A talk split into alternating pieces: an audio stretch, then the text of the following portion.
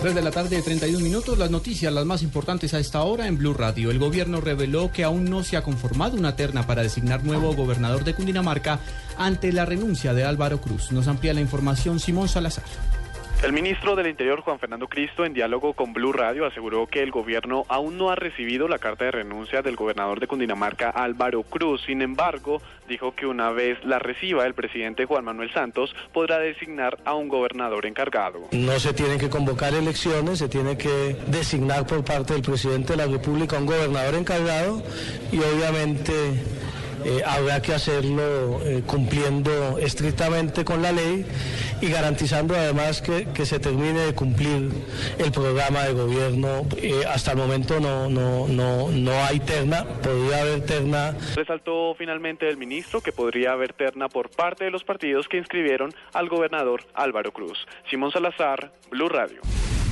El procurador general aseguró que a raíz de la suspensión de las fumigaciones a cultivos ilícitos, la inseguridad ciudadana va, va en aumento en el país. La noticia en Montería con Jorge Padilla.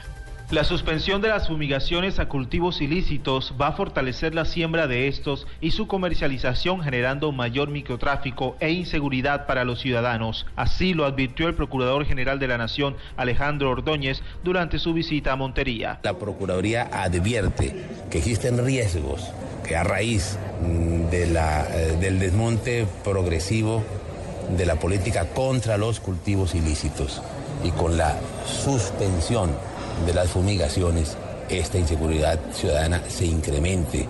El procurador anotó además que la creciente inseguridad que perciben los colombianos es una realidad que no se puede ocultar y que existe un riesgo latente en el desmonte progresivo de la política antidrogas. Desde Montería, Jorge Padilla, Blue Radio.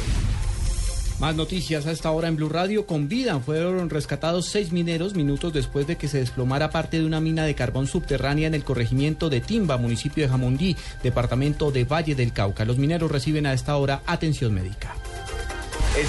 Esta tarde los médicos de la clínica donde permanece hospitalizada la menor de dos años golpeada y abusada sexualmente en pie de cuesta, Santander, tratarán de hacerla despertar del coma inducido en el cual permanece. Especialistas aseguran que el estado de salud de la niña sigue siendo crítico y puede que la menor no reaccione de la mejor manera.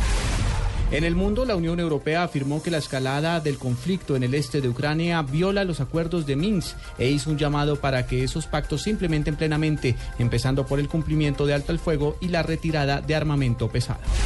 Ampliación de estas y otras informaciones en blurradio.com. Sigan con Blog Deportivo.